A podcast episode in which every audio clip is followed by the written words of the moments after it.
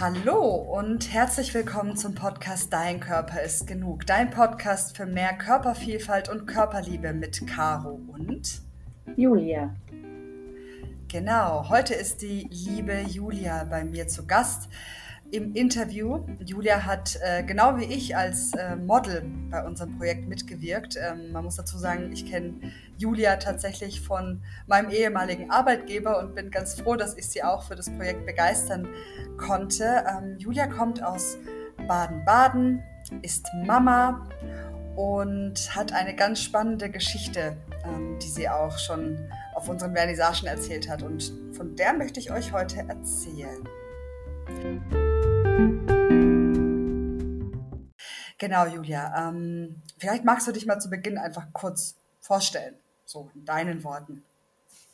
Ja, wie gesagt, mein Name ist Julia und du hast es schon berichtet. Ich bin Mama von zwei Töchtern seit einer ganzen Weile schon. Ansonsten arbeite ich in der Personalentwicklung, habe Betriebswirtschaft studiert und ähm, habe davon aber keine Ahnung, macht aber gar nichts für meine Arbeit. Ähm, das Thema Körperliebe beschäftigt mich schon ein Weilchen, schon fast mein ganzes Leben und gerade in Bezug darauf, dass ich Töchter habe, ist es noch mal spannender geworden und da bin ich auch sehr, sehr froh, dass du mich quasi zu dem Projekt mitgenommen hast und äh, ich da gar nicht so viel Widerworte geben konnte und mir gar nicht so viel Zeit gelassen hast, Widerworte zu überlegen und das war sehr gut. Vielen Hi Dank. Julia, hast du Bock, dich auszuziehen? Na klar. ja, so ähnlich. genau, richtig. Ähm, was ich immer ganz spannend finde, und da habe ich ja auch schon mal auf, auf Instagram gefragt, ähm, wann in deiner Erinnerung hattest du das erste Mal das Thema, dass du dich mit deinem Körper befasst hast? Also, dass du dein, dass du entweder Ablehnung von außen bekommen hast oder dem sogar selbst zugestimmt hast? Da habe ich lang überlegt, weil ich mir vorgestellt habe, als Kind war ich so total unbeschwert und fröhlich wie alle Kinder und das war überhaupt kein Thema. Also so mit vier, fünf Jahren, da war das einzige Thema, ich habe sehr lange an den Fingern gelutscht, nicht an Daumen, sondern an Zeige und Mittelfinger. Das war eigentlich das Thema, wo es dann immer hieß, ähm, ja, so kannst du aber keine Sängerin werden, mit schiefen Fingern auf die Bühne gehen und mit schiefen Zähnen, das geht gar nicht. Und ich wollte ja so gerne Sängerin werden. Das sind so die ersten Berührungspunkte mit dem Negativen. Und das sind natürlich auch die, die dann in Erinnerung bleiben und sich festhaken. So positive Dinge wie die Hose steht dir gut oder das ist aber ein niedliches Kleidchen, ja, das bleibt leider Gottes nicht so sehr in Erinnerung. Also mhm. muss ich sagen, tatsächlich geht es zurück. Da war ich so vier, fünf Jahre alt. Da ging es los. Mhm. Mhm. Und ähm, was ist hat sich das dann, hat sich das dann gesteigert oder, oder kannst du dich erinnern, wie du damit umgegangen bist als Kind? Ich habe mich natürlich total geschämt für meine schiefen Finger. Also die habe ich auch heute noch, die schiefen Finger und ein bisschen die schiefen Zähne. Äh, sind aber gar kein Thema mehr für mich, gar kein Problem. Also und äh, ich gehe davon aus, hätte ich die richtige Stimme, würde ich durchaus, durchaus auch als Sängerin äh, auf die Bühne gehen können mit diesen schiefen Fingern. das sollte kein Problem sein.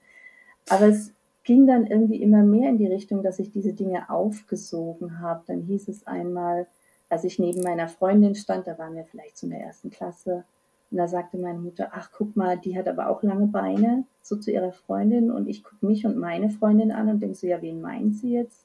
Ja, die Freundin von mir hat sie gemeint. Und da dachte ich, ah ja, ist das jetzt gut oder? Und ich habe das jetzt nicht, das ist aber blöd. Also komisch, wie kriege ich denn lange Beine? Und habe dann gemerkt, okay, lange Beine ist was Erstrebenswertes und das werde ich, äh, ich bin 1,59, nie erreichen, äh, habe es auch nicht erreicht und auch meine Beine sind halt kurz und das war für mich dann das nächste Problem und so ging es weiter. Dann mhm. äh, hieß es, du guckst schief, dann hieß es, äh, dein Lächeln ist asymmetrisch und so weiter der Wahnsinn, was einem alles auffällt. Und, und das, das kam hauptsächlich von deiner Mutter oder, oder auch anderweitig? Ähm, auch anderweitig. Also natürlich ist es zwischen Mutter und Tochter immer so eine Konstellation, die auch, auch gerade in der Pubertät sehr hitzig wird. Und da hatte ich schon oft das Gefühl, ich genüge nicht und ich sehe nicht so aus, wie sie es gerne hätte. Ich muss dazu sagen, ich bin eher rundlich gebaut, komme da nach meinen Großmüttern und meine Mutter ist sehr, sehr schlank. Hatte mhm. eher das gegenteilige Problem, dass sie zu schlank war. ihrer Meinung nach zu schlank, um einen Rock zu tragen. Also das Problem hatte ich nie, zu schlank zu sein. Und so ging das dann weiter. Es kam aber auch von anderen Seiten. Mal eine blöde, halb witzige Bemerkung aus der Familie, Bekanntenkreis. Und das hat sich dann tatsächlich so manifestiert, dass ich als mit 15 habe ich mir die Haare raspel kurz abrasiert, also so auf einen Zentimeter runter. Habe quasi nur äh, Jungs-Klamotten, wie man sagen würde, getragen. Also von meinem Bruder die Hemden, die Jeans. Und habe keinerlei Weiblichkeit zugelassen und alles verteufelt, was weiblich ist. Also alle Mädchen. Mit 15. Mit 15, ja. Alle Mädchen, die, die um mich herum waren und Röcke trugen und sich geschminkt haben, waren für mich dumme Tussis. Was hat dich da, was hat dich da beeinflusst oder wie, wie, wie kamst du auf die Idee, das, äh, das ähm, ja so, so radikal praktisch zu ändern? Oder kam das peu à peu? schon die Haare so ein bisschen peu à peu. Also erst waren sie äh, früher ganz lang, den Rücken runter, dann waren sie irgendwann schulterlang, dann kinnlang und dann ähm, habe ich sie irgendwann einfach so kürzer, kürzer und bis sie abrasiert waren. Und dann bin ich auch, ich glaube, in meinem Führerschein, den ich ja mit 18 gemacht habe, ist auch ein Bild mit ganz kurzen Haaren. Ich habe das sehr lange durchgezogen. Mhm. Und auch in allen Farben dann gefärbt. Also der kleine Revoluzer in mir kam dann raus. Und also du, äh, ich, du, wolltest, dich, wolltest du dich dann finden oder, oder hast, hast du dich dann auch in, äh, hast du dich dann in der Veränderung auch gefunden, zumindest für eine Zeit lang? Nee, ich habe mich irgendwie versteckt dahinter. Das war so eine Maske. Dadurch, dass ich überhaupt nicht weiblich war, bin ich gar nicht in Konkurrenz getreten zu den anderen Mädchen. Mhm. Habe mich da rausgenommen, habe die gleich mal abgeurteilt, äh, mich aber noch viel mehr verurteilt, weil da hätte ich ja gar nie mithalten können. Das war so die, der Gedankengang und das kam dann auch vor, dass ich mal versehentlich für einen Jungen gehalten wurde. Und äh, ja, das hat mich in dem Moment nach außen immer nur cooler gemacht, aber im Inneren war ich total unglücklich und unzufrieden. Und es ging jahrelang so, dass ich immer mehr an mir verteufelt habe und immer mehr nach außen eine Maske aufgebaut habe, die eher also männlich heißt, war. Also das heißt, im Kern hast du gedacht, okay, ich kann diese Weiblichkeit nicht erzielen. Und um mich halt davon irgendwie abzuspalten, ähm, hast du angefangen, ähm, dich optisch eher zu, äh, ja, maskulin zu, zu, zu kleiden. Und, und ähm, dich hat aber dann trotzdem getroffen, wenn dich jemand, ähm, wenn dich jemand als, als Junge bezeichnet hat, oder das war einmal, hattest du ja gesagt? Ja, ein oder zweimal. Also ich bin da bei der Tanzschule in die Mädchentoilette und ähm, relativ schnell durch und irgendein Mädchen, die sich gerade geschminkt hat, so klassisch vorm Spiegel, hat dann so äh, in der Toilette verlaufen oder was. Und da habe ich dann nur gedacht, so, ach Gott, die Tussi, ne, was hatten die sich nötig zu schminken? Das habe ich gar nicht nötig. Und mhm. äh, war da auf meine Art nach außen hin sehr überheblich und arrogant und im Inneren total zerrissen. Und ich glaube, ich habe irgendwie versucht, wie mein älterer Bruder zu sein oder wie seine Freunde, mhm. weil ich mhm. die so cool fand und so lustig. Mhm. Und da habe ich irgendwie versucht, so zu sein. Aber dein Interesse war schon ähm, auch weiterhin praktisch, ähm, mm, also du warst an Jungs interessiert. Ja, ja. Oh ja. Mhm. Ja, okay. Es gibt ja so Stereotype, ne? wenn, ja, wenn äh, Mädchen anfangen, sich, sich eher buschikos zu zeigen, sage ich jetzt mal. Aber mhm. die, die Stimme die, oder die, das Unterbewusstsein, was du gerade angesprochen hast, hast du das damals gehört oder hast du eher ähm, gesagt, hey, ich will cool sein wie die Kumpels von meinem, von meinem Bruder, ähm, ich orientiere mich daran? Ähm, hast du nur das eher wahrgenommen? Ich habe tatsächlich nur das wahrgenommen. Also ich mhm. habe auch gar nicht darüber nachgedacht und da reflektiert. Ich habe einfach nur gemerkt, dass die Gesamtstimmung, in der ich bin, immer, immer schlechter wurde und ich tatsächlich mit 14, 15 äh, schon regelmäßig Todessehnsucht hatte und Selbstmordgedanken und das hat sich bis Mitte 20 hingezogen. Also auch als ich dann später in den frühen 20ern die Weiblichkeit doch zugelassen habe und äh, doch entdeckt habe auf meine Art und äh, auch mal mit meinem Körper ein wenig mehr zufrieden war, weil ich mal schlanker war, habe ich dennoch immer wieder äh, oder jeden Tag, jede Stunde darüber nachgedacht, wie kann ich mich denn umbringen? Also steige ich in den Zug oder werfe ich mich davor? Fahre ich mit dem Auto weg oder vergifte ich mich damit? Lauter solche Gedanken, die permanent mich begleitet haben und ich hatte auch nie in Frage gestellt, ob das gesund oder normal ist. Ich ging davon aus, dass es allen anderen auch so geht. Das heißt, ähm, du hast auch mit niemandem drüber gesprochen? Nee. Also weil du sagtest, die Phase ging, ging zwischen 15 und, und 20? Ähm, ich hatte dann einen Freund sehr lange Zeit, der sehr, sehr, der mich sehr unterstützt hat. Der hat es natürlich gemerkt und die Unzufriedenheit. Der hat mich immer sehr viel aufgebaut und sehr viel abgefedert und sich leider, der Arme, auch sehr viel gefallen lassen von mir mit meinen Launen und hat immer zu mir gesagt, bitte such dir Hilfe, geh in die Therapie. Und ich habe mir immer gesagt, ich, ich kann nicht in Therapie, mir ist nichts Schlimmes passiert. Also weder wurde ich vergewaltigt, noch habe ich Gewalt erlebt, noch ist irgendetwas Dramatisches passiert.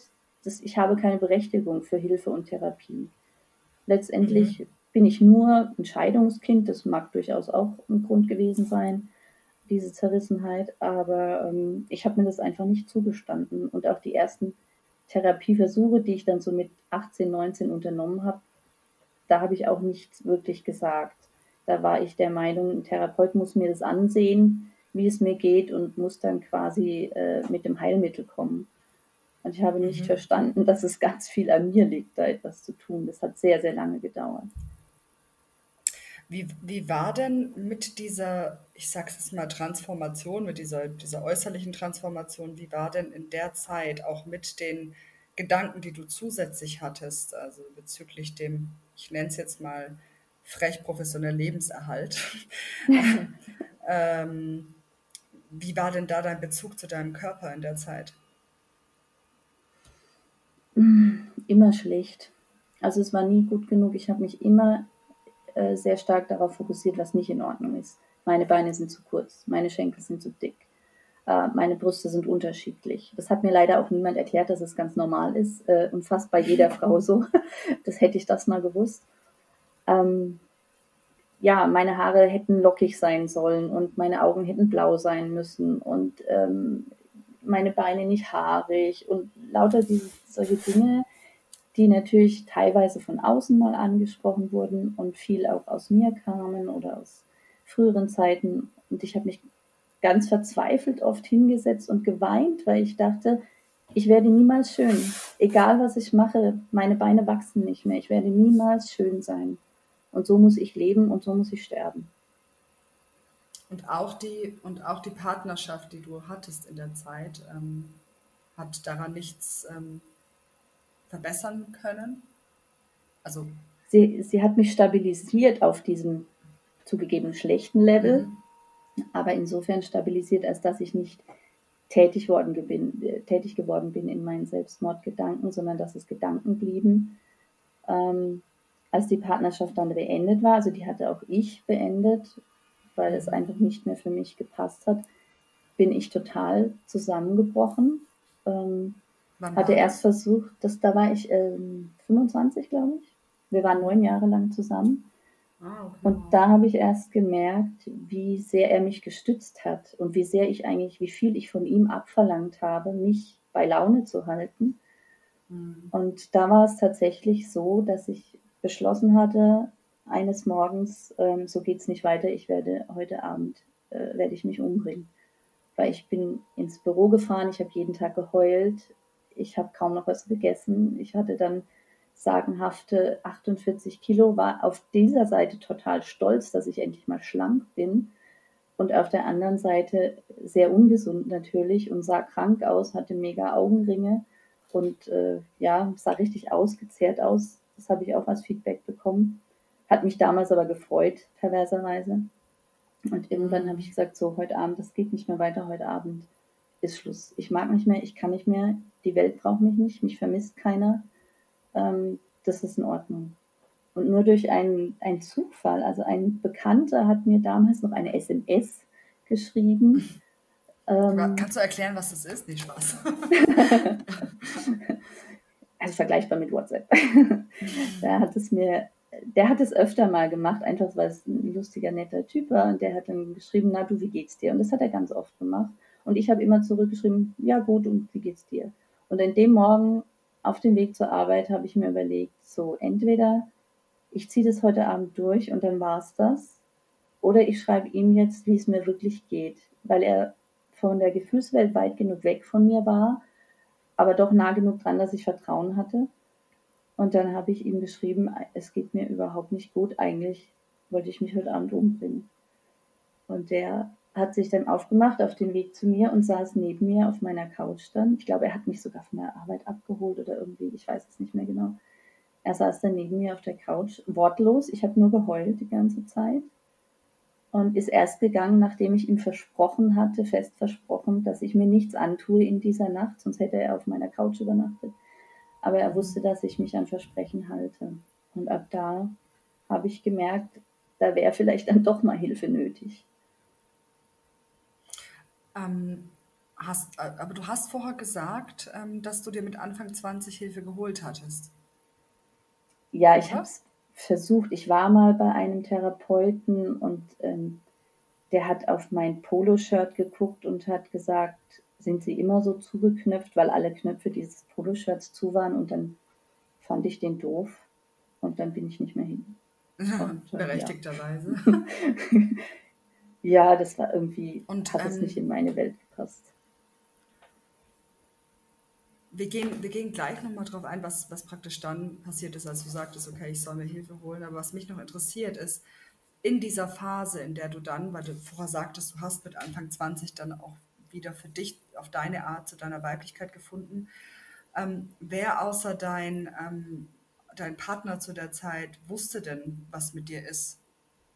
Oder hat auch vielleicht bemerkt, dass etwas mit dir ist? Hm. Nicht viele. Hm. In meiner Familie heißt es, heißt es teilweise heute noch oder hieß es dann immer, das ist Julia extrem. Die hat entweder gute oder schlechte Laune und wenn sie schlechte Laune hat, ist sie erst glücklich, wenn alle anderen auch eine schlechte Laune haben, weil ich diese eben nicht verberge. Und ähm, dann auch mutzig war und sauer, aber das unter dem Stichwort Depression oder auch ähm, Borderline, das war damals noch unbekannt, laufen zu lassen, das war nicht möglich. Also es war dann eher so, ich glaube, ich hatte mal mit 15 oder 16 zu meiner Stiefmutter gesagt, so, oh, ich bin voll depressiv. Und sie so, was, in deinem Alter hat man doch keine Depression, du hast keine Ahnung davon.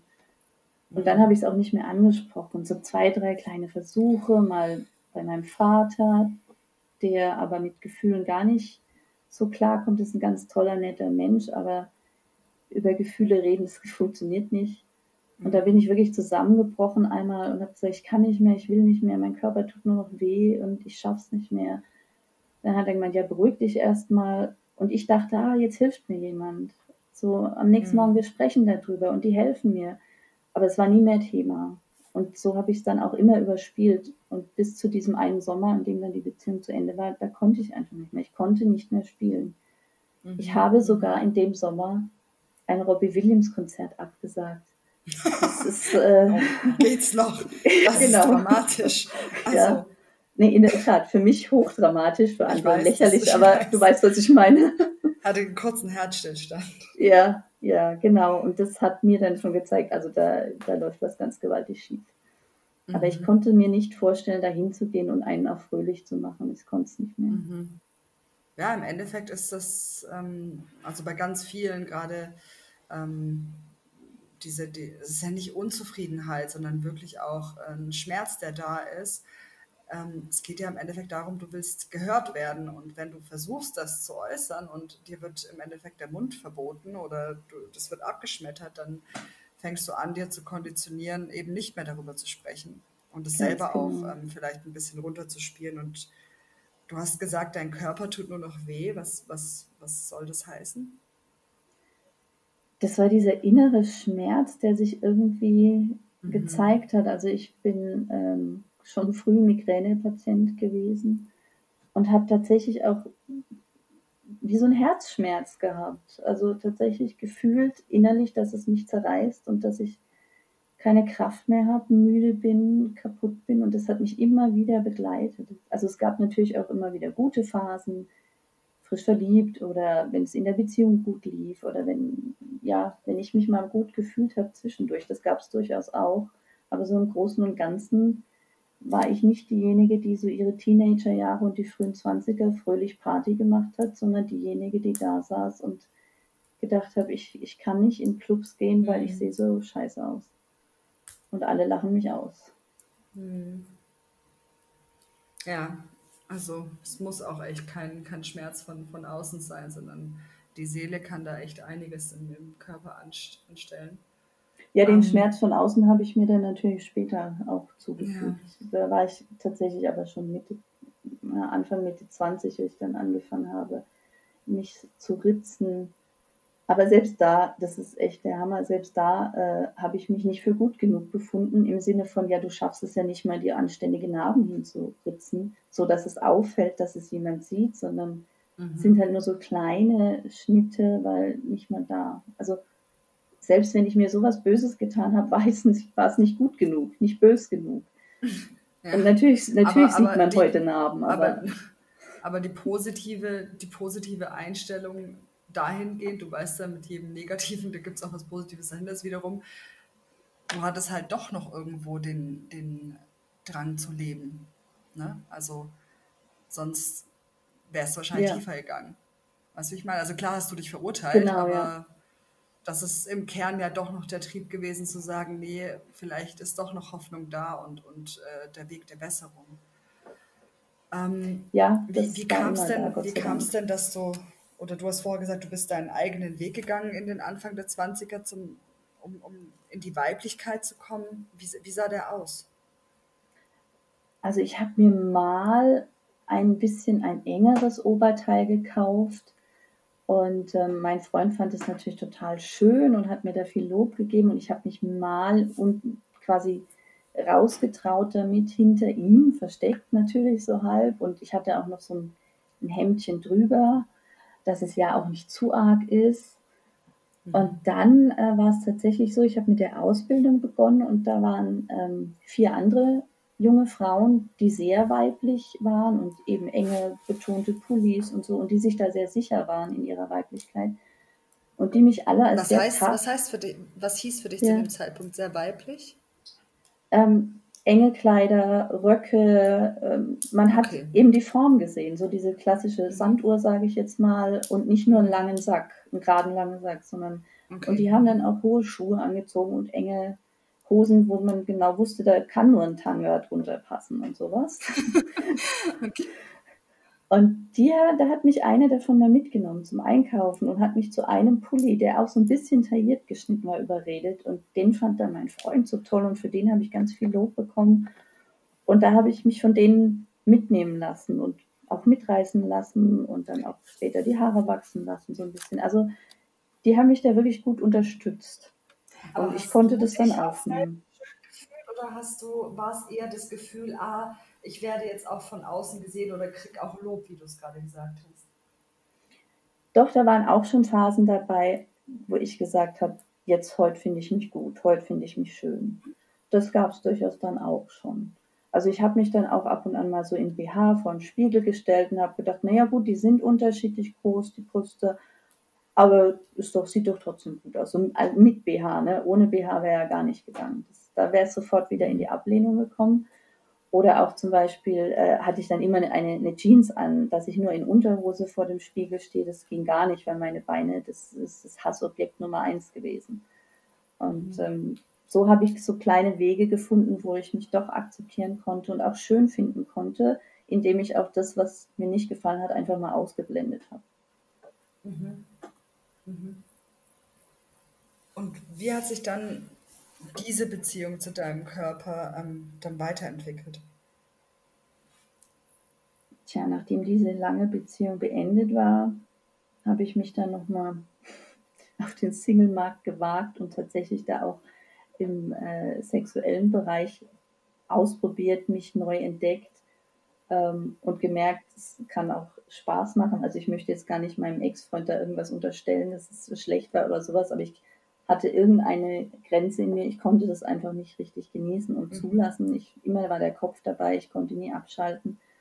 Und in der Phase, in der ich mich dann schon so ein bisschen ausgelebt hatte, auch mit verschiedenen Partnern, habe ich öfter mal die Bedenken über Bord geworfen und nur so gedacht, jetzt genieße ich das mal und es ist mir jetzt egal, ob er denkt, ich habe einen dicken Hintern, jetzt genieße ich das mal ein bisschen. Und das hat schon viel gebracht zur Körperliebe, auch zu sehen, wie kann ich meinen Körper einsetzen, um jemand anderen so zu reizen und, und äh, dass der mich anziehend findet und was finde ich am anderen anziehend, was finde ich vielleicht auch an mir anziehend.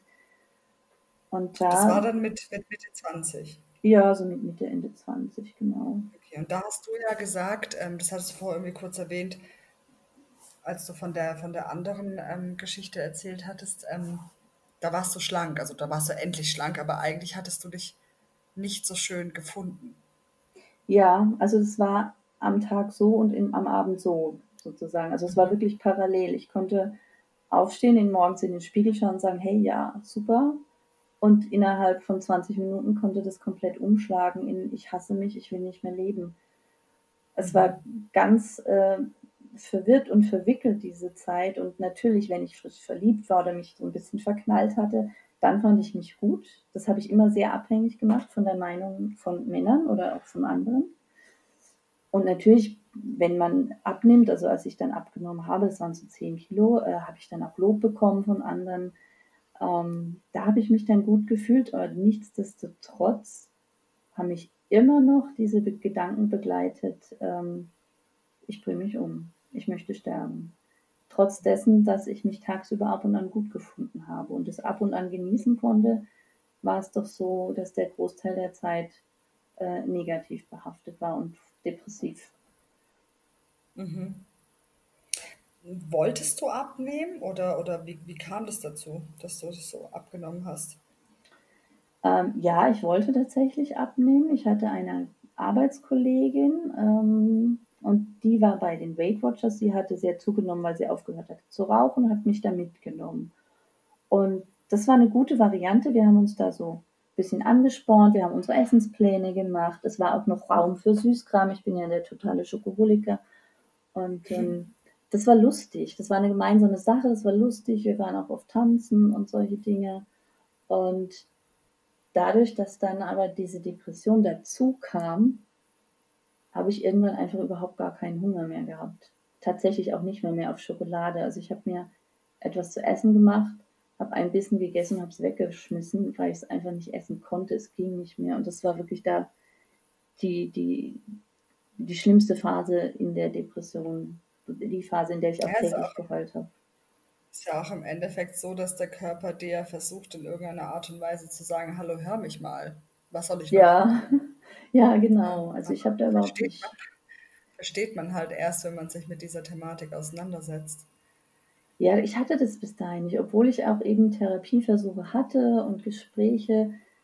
Ich war immer der Meinung, es muss irgendwie von außen muss die Lösung kommen. Also irgendjemand muss in mir was erkennen oder ähm, was weiß ich, meine Mutter muss endlich zugeben, dass sie was Gemeines gesagt hat oder meine Eltern müssen zugeben, dass die Scheidung schlimm war oder irgend sowas von außen muss kommen, damit ich geheilt werde. Aber ja, das Thema ist ja auch, das ist ja mittlerweile wie viele Jahre her? Du bist jetzt fünf. fünf Jahre. In der Zeit war das auch einfach nicht, nicht gewöhnlich. Nein, bin 40. Also ist schon ja. ein paar Jahre länger her.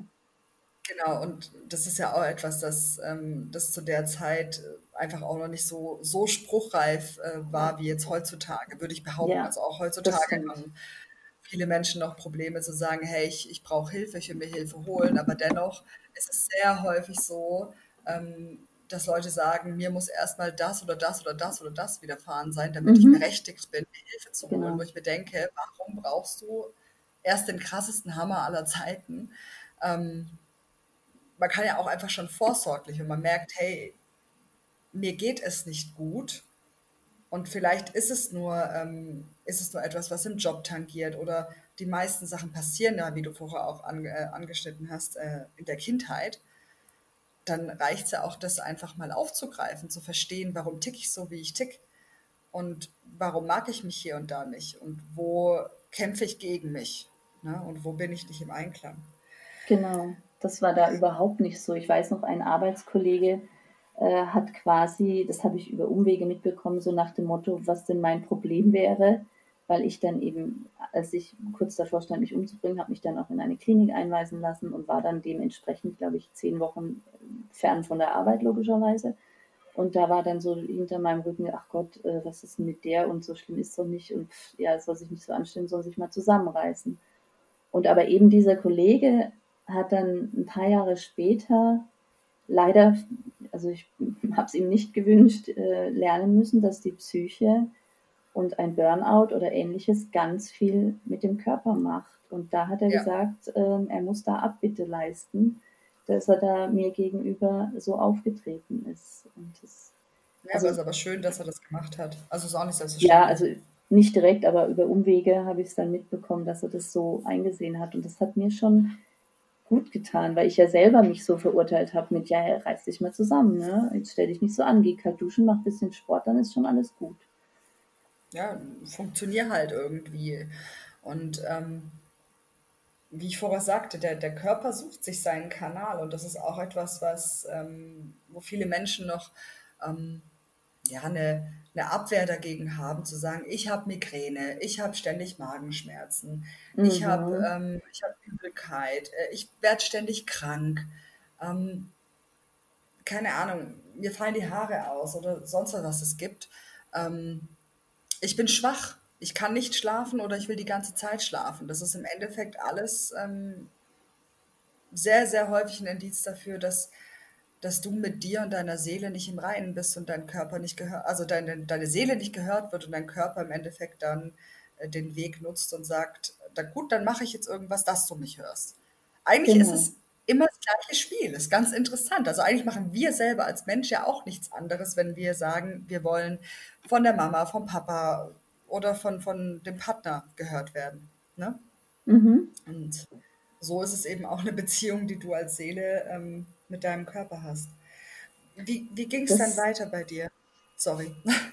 Ja, ja, nee, das zu verstehen braucht tatsächlich Zeit. Also ich war dann eben mit 25, 26 in dieser Klinik mehrere Wochen und ähm, habe da einiges hervorgeholt, aufgearbeitet. Äh, bin aber, also mir ging es danach sehr gut. Ich war so ein bisschen mehr in mir selber, hatte auch Dinge gelernt, war dann aber schnell wieder, also schnell, so nach ein, zwei Jahren habe ich schon gemerkt, huch, die Stimmung kippt wieder öfter. Ich habe das, ich dachte, wenn ich in der Klinik war, dann bin ich geheilt. Ich habe damals auch noch nicht begriffen gehabt, äh, ich muss für mich selber sorgen, ich muss die Dinge tun, die mir gut tun. Und dafür hat es dann jetzt kürzlich nochmal einen zweiten Klinikaufenthalt gebraucht. Natürlich sind zwischenzeitlich auch andere Sachen passiert, die da auch dazu geführt haben, und ähm, jetzt merke ich erst, ist so richtig, ähm, ich musste richtig nochmal auf die Schnauze fallen, um zu merken, ich habe es in der Hand. Es ist mein Leben und ich entscheide jeden Morgen, ob es mir gut oder schlecht geht. Und wenn ich merke, es geht mir schlecht, dann habe ich auch die Macht und die Möglichkeit und die Mittel dafür zu sorgen, dass es mir wieder gut gehen kann und gut gehen darf vor allem. Und das hatte ich damals noch nicht so ganz begriffen. Das heißt, in der Umsetzung im Alltag hat es dann noch gehapert und immer mal wieder gab es diese Ausreißer nach unten. Natürlich nicht so dramatisch. Aber ja, hätte ich das Wissen von heute damals gehabt, ja, ne, hätte, hätte Fahrradkette. Mhm. Aber ja, so. Das Herzelein, du lebst ja auch noch ein paar, also mindestens noch 50 Jahre. Hast noch genug Zeit. charmant, charmant. Ich ja, genau. Wieder, wir Menschen denken immer, Stand heute, hätte, hätte und ich habe so viel Zeit verschwendet und hätte ich damals schon das und das gemacht. Und erstens bringt es dich keinen Schritt weiter und zweitens kannst du jeden Tag entscheiden, okay, aber die Zeit, die ich noch habe, und wir sind nun mal nicht alle gerade äh, 70, 80, 90 Jahre alt, ne, wo, wo es sehr wahrscheinlich ist, dass es äh, vielleicht nicht, nicht mehr, mehr so lange geht. ja, ähm, die kann ich doch nutzen. Also die kann ich doch, äh, die kann ich nutzen und es ist auch okay, wenn es in, auch in der zweiten Lebensphase oder dritten, vierten, fünften nochmal Phasen gibt, in denen es nicht, einem nicht gut geht. Ne? Und ähm, ich finde es, ich finde es immer schön und egal in welchem Alter, ähm, dass man sich eben anfängt, mit Persönlichkeitsentwicklung, mit Psychologie, mit, der, mit sich selbst zu beschäftigen, sich kennenzulernen, sich zu verstehen. Ja, und sich Ähm, Dinge auch zu erlauben. Das ist so mein ja, Thema. ja. Ja, das fand ich vorher süß, dass du gesagt hast, ja, ich bin ja so ein Schokoholic. Und wo ist das Problem? Also, ist ja auch okay, Ja, es war eben, ne, klar, lange nicht okay. Iss nicht so viel Süßes. Deine Haut wird schlecht. Du wirst dick, wenn du so viel Süßes isst. Und deine Zähne und überhaupt. Das ist so, alles, was Süßigkeiten begleitet, ist negativ belegt gewesen bei mir immer. Gleichzeitig aber auch dieses, äh, oh, du bist hingefallen, möchtest du ein Trösterle, möchtest du ein Stück Schokolade? Also paradox, Mhm.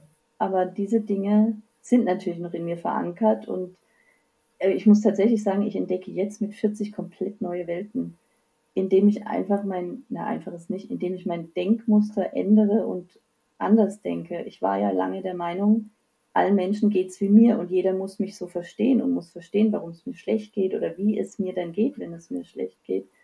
Und äh, wenn es mir gut geht, versteht das natürlich auch jeder und weiß, wie ich mich fühle. Und da entwickeln sich echt neue Welten, indem ich neue Wege beschreite und ganz bewusst sage, ich bin in Ordnung, wie ich bin. Und ähm, ja, ich habe auch ein Vertrauen in die Zukunft, dass mir Positives passiert und nicht, äh, alles Scheiße, ich habe mein Leben bis hierhin total versaut und hätte, hätte, hätte, sondern tatsächlich, da kommen noch Dinge auf mich zu und die sind spannend und vielleicht auch schwierig und aber auch schön. Was hat dir denn dabei geholfen, diesen Weg einzuschlagen, dass du mittlerweile ähm, auf dieser Ebene fühlen und denken kannst? Reden, reden, reden. Ja, tatsächlich. Also in dem Moment, in dem ich damals mit Mitte 20 offen war und gesagt habe, es geht mir nicht gut, haben, kam so viel Positives zurück und so viel Feedback von Menschen, von denen ich es überhaupt nicht gedacht hätte, die gesagt haben, wenn was ist, ruf nachts an, ist es egal. Oder meinem Bruder geht es genauso, ich verstehe das. Oder mir geht es manchmal genauso, ich verstehe das. Das hat so viel geholfen, dass ich mich nicht mehr verstellen musste. Das war der erste Schritt. Und ähm, das habe ich auch, das habe ich tatsächlich beibehalten. Also ich bin da sehr offen über meine Gefühlswelt. Das mag anderen zu viel sein, aber ich lebe gut damit. Und jetzt ist es auch eine Freundin von früher, wir kennen uns seit wir vier Jahre alt sind, die auch sehr viel mitgemacht hat und diesen Weg der Selbstliebe gegangen ist und mir immer wieder momentan täglich zur Verfügung steht und sagt, das ist okay, traurig zu sein, es ist okay, Fehler zu machen, es ist okay, wie du bist. Hab Geduld mit dir, nimm dein inneres kleines Kind, die kleine Julia von früher in den Arm und das ist alles in Ordnung und du wirst den Weg schaffen und du wirst ihn finden und damit kann ich mir selber auch dieses Positive immer und immer wieder sagen. Ich werde den Weg richtig noch finden, mich irgendwann richtig lieben. Momentan ist es eher so der Status der Akzeptanz. Von Liebe möchte ich da noch nicht so sprechen. Aber ich weiß, es wird gut. Ich habe das Vertrauen darin in mich und meine Kraft mit all dem, was ich schon durchgemacht habe und mitgemacht habe. Ja, ja. Das auch mal anzuerkennen und wertzuschätzen. Und mir jeden weil, Tag bewusst zu sagen. Nicht warten, dass jemand anders kommt und sagt, hey, das hast ja, du gut gemacht, sondern ich ja, gehe hin und sage, das habe ich gut gemacht, das habe ich gemeistert und das schaffe ich. Dass ja, ich auch aktiv geworden bin aus meiner Jammer, leidend Comfort Zone heraus, die natürlich schön bequem ist. Da kriegt man schön viel Aufmerksamkeit, wenn man jammert und wenn es einem so schlecht geht und wenn alle anderen schuld sind. Aber irgendwann ist mal gut und dann habe ich gesagt, so jetzt liegt es an mir. Jetzt kann ich nicht mehr sagen, genau. boah, meine Mama war gemein, sondern jetzt habe ich es in der Hand. Es ist ja auch der einfachere Weg, sich Schuldige zu suchen. Ne? Ja, Also klar. muss man auch mal ehrlich sein. Und natürlich haben viele Menschen in uns einen gewissen, äh, in unserem Leben einen gewissen Einfluss. Aber im Endeffekt ist es unsere Entscheidung. Jede Entscheidung, ähm, äh, es ist unsere Entscheidung, ob wir das annehmen, ob wir Ja dazu sagen. Genau. Genau. Also ich hätte Ähm, auch, wenn jemand zu mir sagt, "Ugh, die Hose sieht aber blöd aus, kann ich sagen, naja, mir gefällt's, mir egal. Oder ich kann sagen, ja, äh, mm, ja, äh, stimmt, oh Gott, äh, ich bin nicht in Ordnung. Mhm. das ist, das Es kann man ist, genau daran erkennen, wenn man, angenommen, du ähm, schneidest dir jetzt deine Haare oder färbst sie und du findest die, also du findest die Frisur einfach richtig geil. Ja, und dann kommt jemand und sagt, Gottes Willen, was hast du denn da gemacht? oh, das Wenn du sie richtig, wenn du sie richtig geil findest, dann prallt es in der Regel ab. Also Das ist jetzt sehr pauschalisiert gesagt, aber in dem Moment, wo du selber dann sagst, oh Gott, sollte ich, sollte ich dann doch lieber auf die Stimmen der anderen hören oder ja, war das vielleicht doch zu viel und ah nee, ich gehe doch lieber den alten Weg und ah, ich mag mich doch nicht, dann bist du ja auch nicht mehr bei dir. Genau. Und ähm, es ist interessant, von, bei manchen Menschen hat mir das gar nichts ausgemacht. Also meine Oma war ja schockiert, wie ich ankam mit kurzen Haaren, mein Bruder ankam mit langen Haaren. Das war ja völlig falsche Welt für sie. Da war das, da war das fast schon provokant von mir und ich wollte ihr zeigen, hier, Frauen heute stehen eben nicht mehr nur am Herd und so weiter. Da hat mir das nichts ausgemacht, dass ihr das nicht gefallen hat, weil das war ja mein Ding. Aber bei anderen, und ich merke schon noch, wie ich öfter in die Falle tappe, wenn ein Mann natürlich sagt, du siehst gut aus oder du mhm. fällst mir nicht. Das ist natürlich, äh, ja, ziehe ich mir mehr rein, als ich sollte. Und da muss ich wirklich sehr auf mich aufpassen und bei mir bleiben. Das ist Arbeit. Und manchmal ja. auch echt anstrengend. Ja, und das ist ja auch okay. Also die Zeit dann in sich zu investieren, anstatt eben in 100 Jahre lange Ab Ablenkung. Genau, genau. Was hat denn die, die, ähm, die Schwangerschaft und das Muttersein mit dir und deinem Körper gemacht? Hui, die Schwangerschaft. Also, das war so schön, so schön. Ich endlich ohne schlechtes Gewissen alles zu essen, wo ich Lust drauf hatte, ohne diese Stimme im Hinterkopf, ja, aber, ja, aber, sondern nichts da, ich bin schwanger, ich darf. Schwangere haben diese Erlaubnis. Und ähm, ich hatte das äh, vermeintliche Glück, dass mir in den ersten vier Monaten beider Schwangerschaften so schlecht war, dass ich sowieso alles quasi wieder ausgespuckt habe. Das heißt, ich habe auch nicht viel zugenommen. Und ich bin auch da vom Glück verwöhnt. Ich habe auch keine Schwangerschaftsstreifen am Bauch bekommen. Da war ich wirklich sehr froh und sehr dankbar, weil ich nicht weiß, was das noch mit mir gemacht hätte. Krass, das ist möglich, wusste ich gar nicht. Also ich habe ja schon Schwangerschaftsstreifen ohne schwanger gewesen zu Ja, ja, ich, ich habe an den Oberschenkeln habe ich auch welche, aber da nicht, am Bauch nicht. da hat sich das schlechte Bindegewebe mal ausgezahlt oder das schwache, dass der Bauch dann mitgegangen ist. Und was genial war, das war überhaupt die beste Erfahrung. Also man muss dazu sagen, ich bin gegen viele Sachen total allergisch. Ich esse gar kein Obst, nicht weil ich allergisch bin, sondern weil ich einfach kein Obst esse. Ähm, ich esse, ich kann kein rohes Gemüse essen, da bin ich allergisch dagegen. Ich ernähre mich tatsächlich echt schlecht, so. Also jeder Ernährungsexperte schlägt die Hände über den Kopf zusammen. Viel zu viel Zucker, viel zu viel Fett. Und in der Schwangerschaft wird ja ständig der äh, Blutwert und Zucker und alles gemessen. Und der Arzt sagte zu mir, Sie machen das richtig. Äh, Sie essen lieber Obst, statt den Saft zu trinken. Sie nehmen keine Weihnachtskekse, sondern sie ernähren sich gesund. Und ja, das sieht man, sie nehmen nicht so viel zu, ihre Blutwerte sind top. Ich bin da rausgegangen mit einem Grinsen, habe gedacht, haha, Edge Badge am Arsch. und habe gleich alle, die immer über meine Ernährung geschimpft haben, angerufen, nämlich meine Eltern und auch eine Freundin. Und habe gesagt, so, meine Blutwerte sind top, Edge Badge. Jahrelanger Raubbau mit dem Körper zahlt sich aus, mein Körper kann damit umgehen. Und äh, ja, das war positiv. Und ich muss auch sagen, ähm, zum Beispiel meine Brüste, die ja sehr unterschiedlich waren und auch jetzt nicht wahnsinnig groß, so ein, so ein B-Körbchen, sind durch Schwangerschaft und zweimal still natürlich groß und, wie sagt man, ausgeleiert und schwer geworden. Aber ich finde die jetzt total toll, weil so verkörpern die für mich richtig echte Weiblichkeit, so aller Rubens, die Gemälde. Äh, mhm. so eine richtige, so richtig Vollfrau, die auch gestillt hat, die halt auch hängende Brüste hat und die schwer sind, die was wiegen. Das ist irgendwie, ja, weiß mhm. nicht, fand ich ganz toll. Und ansonsten, hätte ja, klar, also. Hätte anders kommen können. Ja, hätte anders kommen können. Ich sag ja, also ich hatte panische Angst davor, dass ich Schwangerschaftsstreifen kriege und meinen Bauch nicht mehr zeigen kann.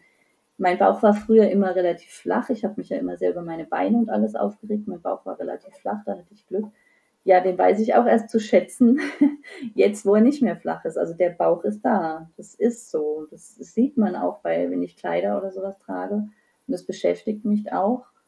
Ähm, und dann habe ich schon Phasen, wo ich mich ärgere. So hätte ich mal meiner Jugend und jüngeren Phase meinen flachen Bauch genossen, statt mich über meine Schenkel aufzuregen. Ähm, weil jetzt habe ich beides, dicke Schenkel und einen Bauch. Aber das gehört dazu. das ist jetzt so und wenn ich Lust habe, mache ich Sport und wenn nicht, dann nicht. Also ich muss auch sagen, gerade jetzt in diesen Corona-Zeiten, ähm, wo alle Kolleginnen beim, beim Videocall erzählen, ich mache so viel Sport, ich mache so viel Sport und ich mache Yoga und ich gehe laufen und das Internet voll ist von Fitnessvideos, denke ich nur, ist, äh, nee, da habe ich schon gar keine Lust mehr. Das ist mir schon viel zu viel. Also müsste ich aus dieser Phase der Kurzarbeit und der Krise mit einem stählernen Luxusbody rauskommen. Tue ich nicht. Ja, aber die Frage ist, musst du, also. Eben, muss ich nicht. Ja. Aber es ist omnipräsent ja, ist, tatsächlich. Ja, ja, ich weiß. Ja, gut, das ist ja auch in dem Sinne eine Form von, von Marketing zu sagen, ja klar, weißt du, die meisten Leute, und das ist ja das, ähm, wissen auch nichts mit sich selber anzufangen. Das mhm. ist zwar so ein, so ein flapsiger Satz, du weißt nichts mit dir anzufangen, aber ich höre das auch so viel im Außen, ja, so viel Zeit und ich kann niemanden sehen und bar und bar und bar. Und im Endeffekt, klar, kann ich sagen, okay, ich nutze die Zeit, wenn mir danach ist, wenn ich das möchte und kümmere mich um meinen Körper und mache Sport, weil ich, weil ich das will. Ähm, aber oftmals ist auch so, also jetzt kannst du keine Ausrede mehr haben. Sonst ist deine ja, genau. Ausrede immer, du arbeitest zu viel. Aber jetzt muss das sein. Und das ist dann schon wieder mit so viel Druck verbunden. Mhm. Ähm, okay, wenn jetzt alle nach der Corona-Zeit mit ihren stählernden und perfekten Bodies rauskommen, will ich aber nicht wissen, was dann wiederum in einem Jahr ist. Ja, genau. ja, genau. Ja. Nein, also ich äh, habe mir jetzt vorgenommen, tatsächlich diese Zeit zu nutzen, um mich um meine Seele zu kümmern und so Dinge zu machen, ja. von denen ich genau weiß, dass sie mir gut tun, die ich aber nicht umgesetzt habe, nämlich mal eine Meditation, mal ein autogenes Training, mal einfach ein Entspannen, Entspannungsübung hinlegen und Körper spüren. Denn ich habe ja mhm. jahrelang meinen Körper und meine Seele quasi getrennt voneinander behandelt und meinen Körper mhm. nicht gespürt. Und ja. das jetzt zu genießen und zu sagen, schau mal, kurze Beine, ja, aber die stehen fest am Boden. Oder ja, ja. ja, Bauch, okay, ist da, wappelt, aber da ist ganz viel Gefühl drin. Also, das ist ja, schön. Und da brauche ich kein Sixpack.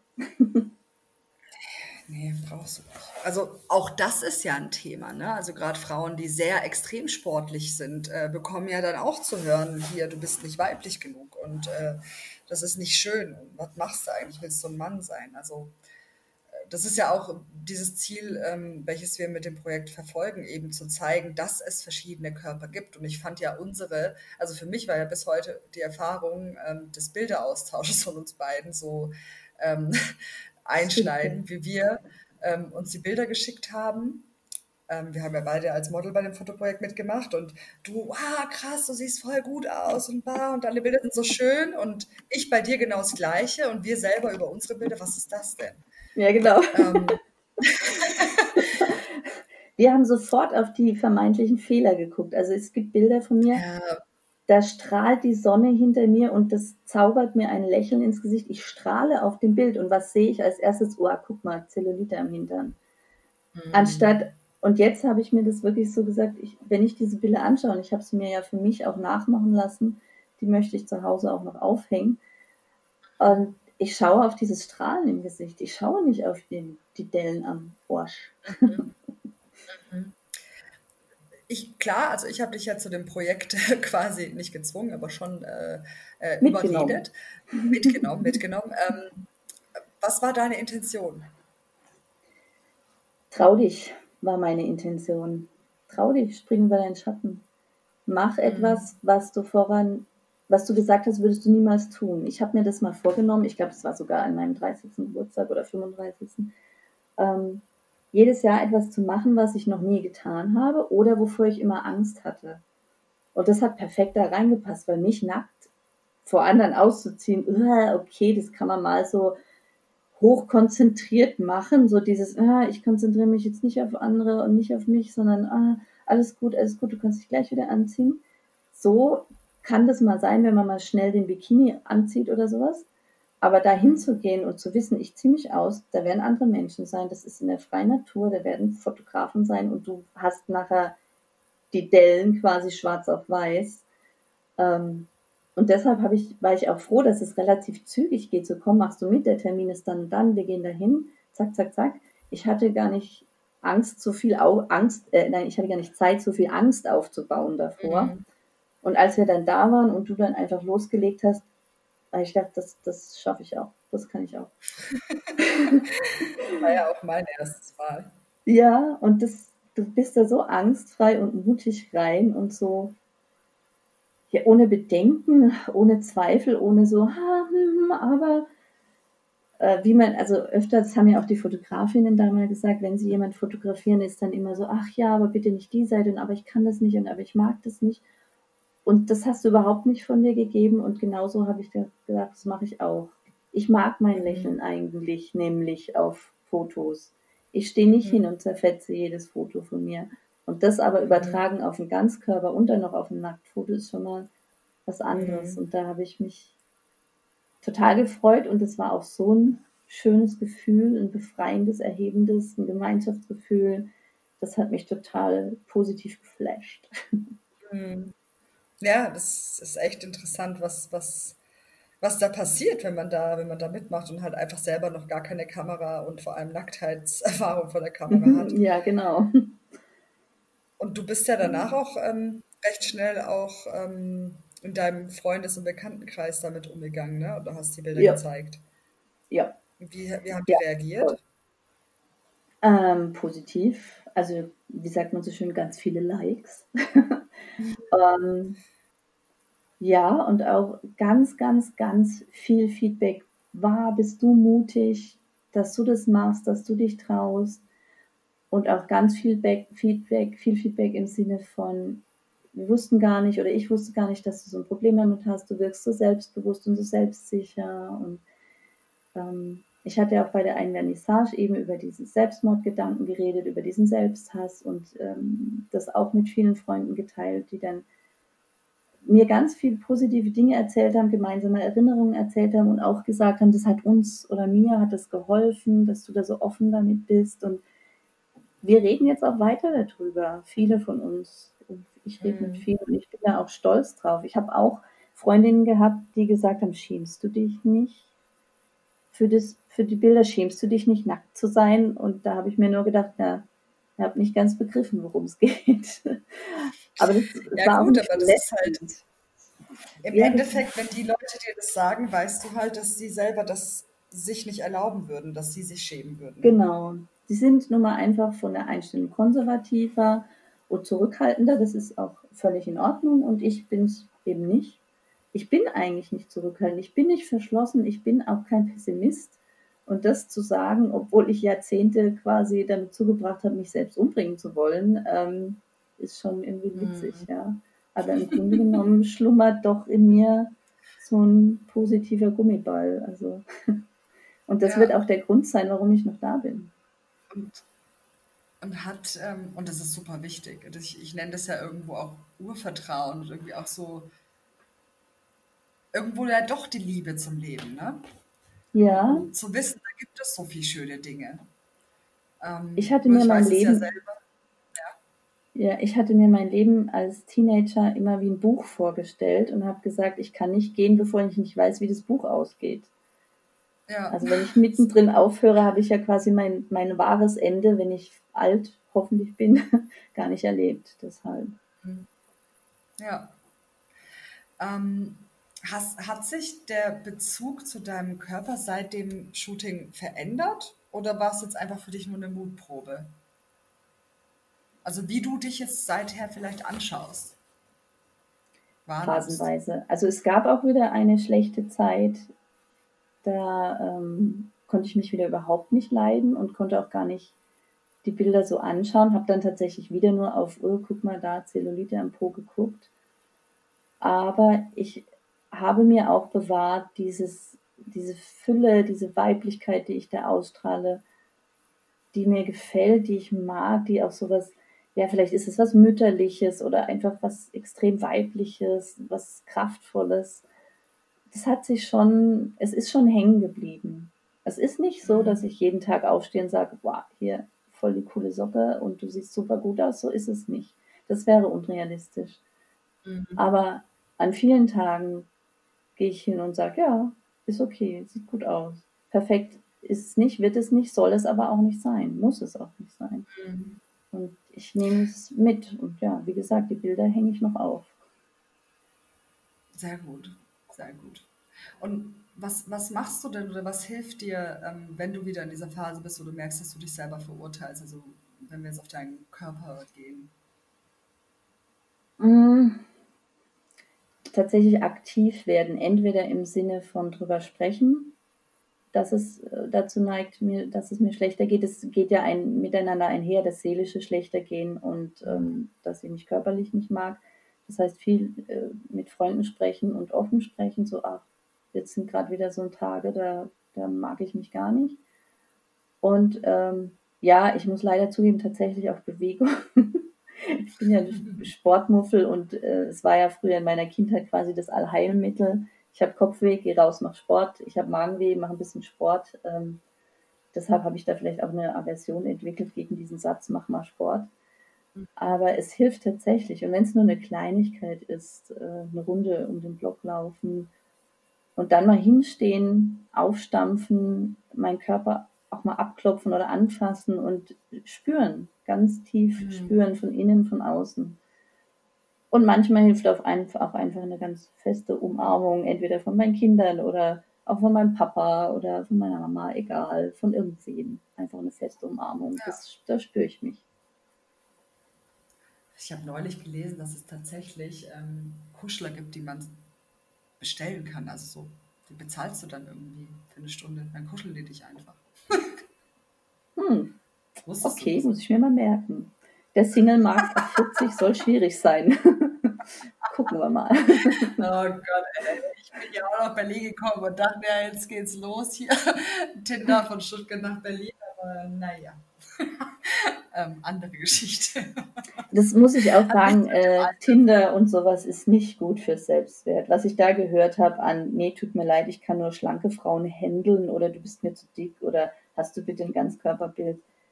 Äh, das, da muss ich schon richtig gestärkt sein, dass ich mir das antun kann. Äh, es ist echt, es ist teilweise ja, echt die Höhe. Ich überlege mir echt, ob ich dazu noch mal eine Folge mache zum Thema Handling mit Tinder. Ja, es, ich hätte da was äh, beizutragen. ja, schön. Hm, was würdest du deinem, deinem jüngeren Ich sagen oder mitgeben, da, um praktisch ja die Liebe zum Körper, die Liebe zu sich aufzubauen? Oder was sagst du vielleicht sogar da? Früher in Therapie. Nein, tatsächlich.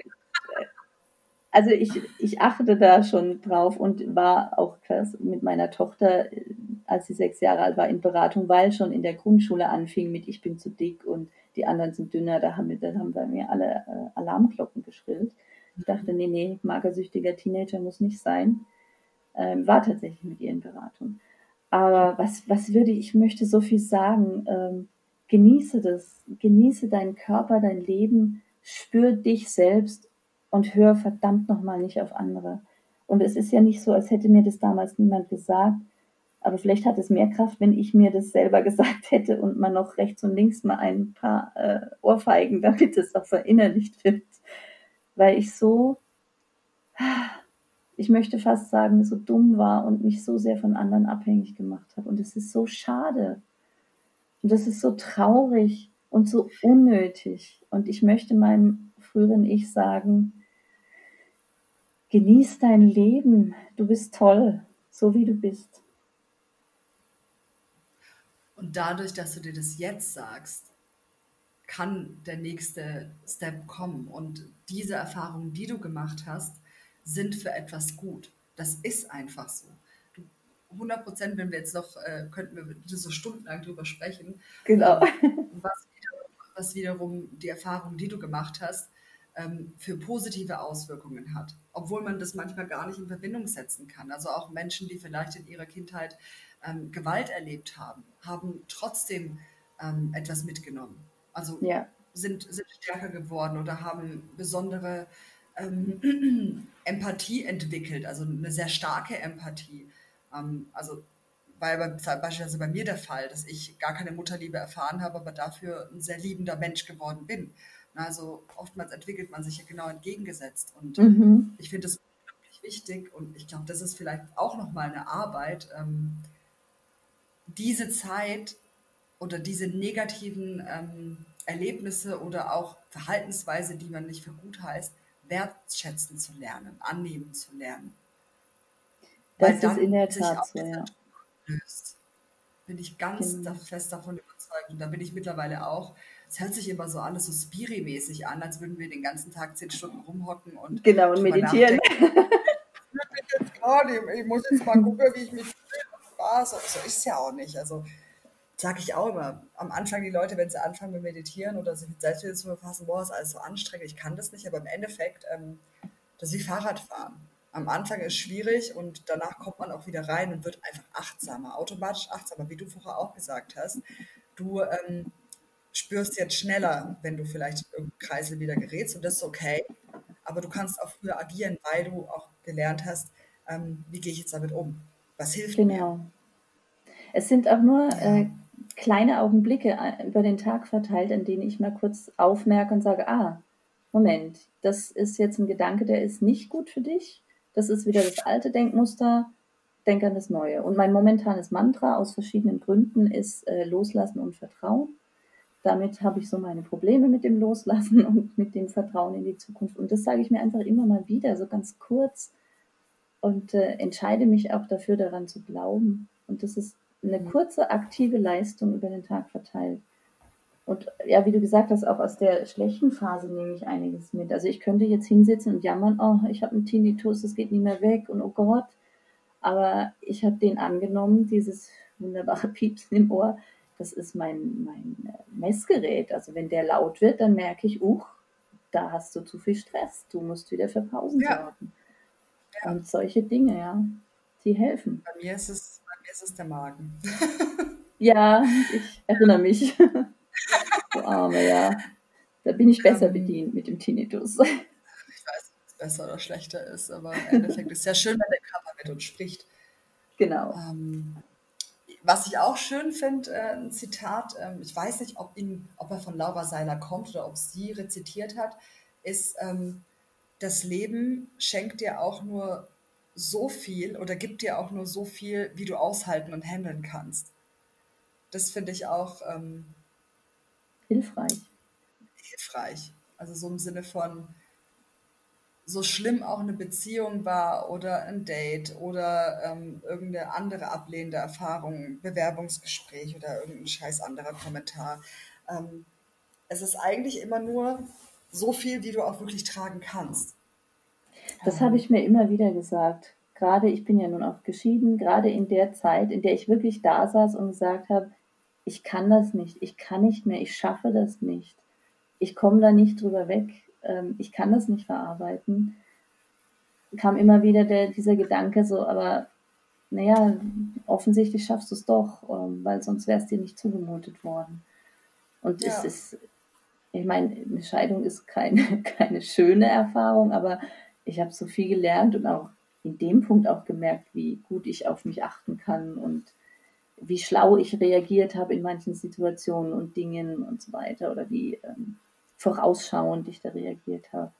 Das, ist, das erleichtert mir heute das ein ums andere Mal das Leben in der Kommunikation mit dem Kinderpapa. Ja, schön. Ja, dann ähm, danke ich dir, Julia, für die, die sehr, sehr tiefen und bewegenden Einblicke. Und auch ich, ähm, klar, kenne dich ja auch privat, ähm, finde es wirklich bemerkenswert und, und ähm, habe da extrem viel Respekt, dass du da so offen und mutig drüber sprichst und, und das teilst und im Endeffekt damit ähm, den Hörern die Möglichkeit schenkst, ähm, ja, Mut zu, Mut zu, Mut zu haben, und, und auch, wie du vorher sagst, sobald du, äh, vorher gesagt hast, sobald du anfängst darüber zu sprechen, merken eben dann auch andere, hey, ähm, der, da geht es mir ähnlich. Und da hat es jemand irgendwie auf seine Art und Weise geschafft und du schaffst damit ganz, ganz viel Inspiration. Und ich freue mich so sehr, wenn wir wieder Vernissagen machen können und du ähm, auch deine Performance-Einlage ähm, auf die Bühne steppst. Ja, genau. Äh, vielen, dann vielen Dank, dass ich sehr, sehr gerne. danke dir diese Erfahrung machen kann und machen konnte und auch alles, was darauf folgt. Also auch ja. diesen, diesen Mut in Anführungszeichen zu haben, zu sagen, ja, unter mein Bild darf mein Name drunter. Das darf ja. jeder wissen, dass ich das bin. Das ist in Ordnung, ja. weil das bin ich. Und das ist, äh, ja, Dankeschön. Ich sage ja, neue Welten. Danke. Ja, das stimmt.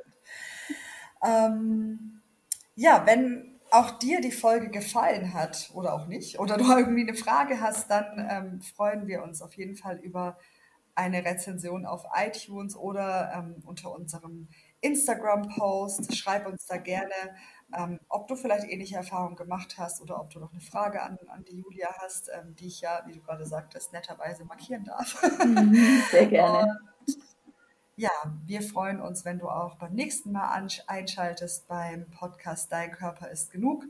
Auch unter Instagram zu finden unter Dein Körper ist genug. Genau, dann allen noch einen wundervollen Tag. Tschüss. Ciao.